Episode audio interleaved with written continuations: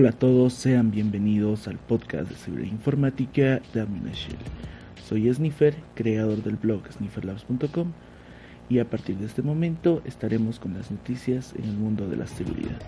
Así que comenzamos.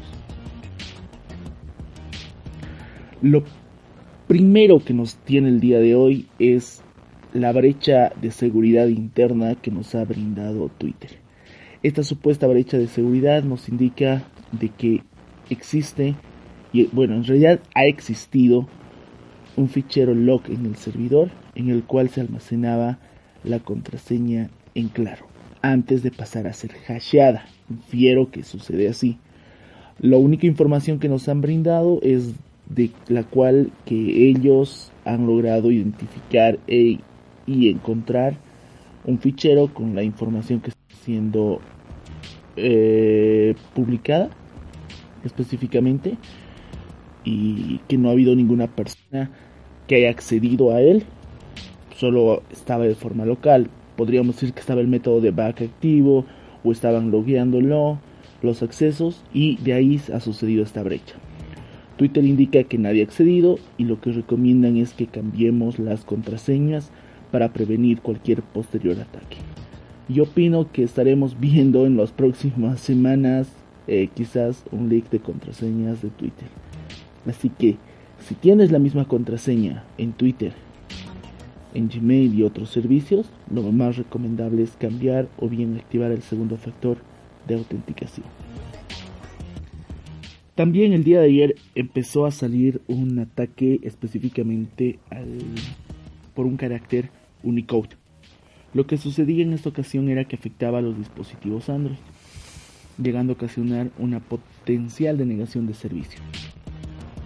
se ha visto de que afectaba tanto a, a, las aplicaciones como Gmail, Instagram, Twitter, eh, Facebook, con un mensaje privado, eh, Telegram que crasheaba y lo que sucede es de que lo que hace esta este pequeño carácter que era un emoji como de un botón negro en teorías era un carácter de 3000 o sea 3000 caracteres y lo que hacía esto era de que proceda a un, a reseteo Mucha gente empezaba a trolear de esa manera, compartiéndolo en Twitter. Un claro ejemplo, Bucio. Y continuando con el tema de las, de las criptomonedas, se ha identificado un malware que se está propagando por, por Facebook. El nombre del malware es FaceXWord. Lo que hace este mm, fichero malicioso es camuflarse a través de una supuesta extensión bajo Google Chrome.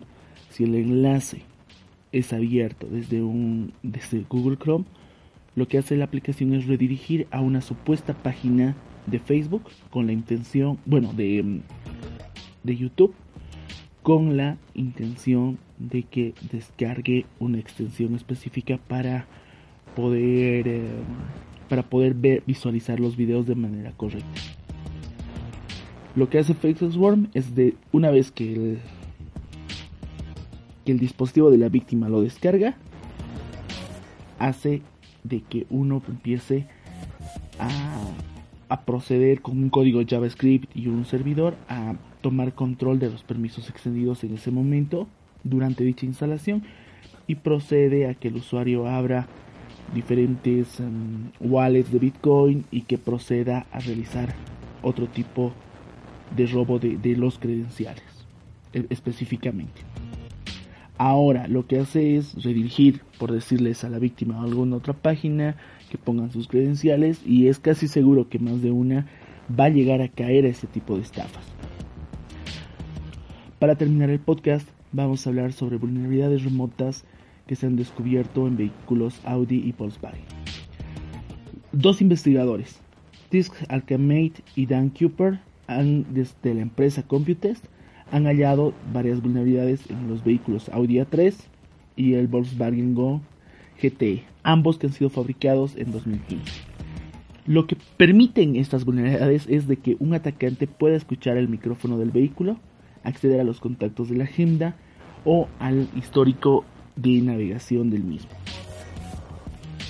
Una vez que un atacante se va a conectar a la red Wi-Fi que ofrecen estos, estos vehículos, es posible conseguir acceso al sistema de información totalmente y se puede enviar mediante CAN, que es mm, el protocolo de intercambio de mensajes entre módulos del vehículo para que de esta manera se pueda acceder a funcionalidades o informaciones del sistema.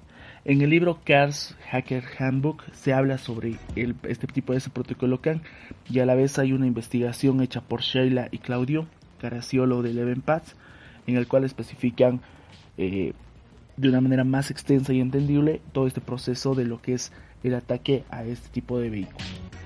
Luego también se encontró de que a través de un ataque por, por USB o una tarjeta de red específicamente puede permitir levantar una nueva interfaz y que es vulnerable.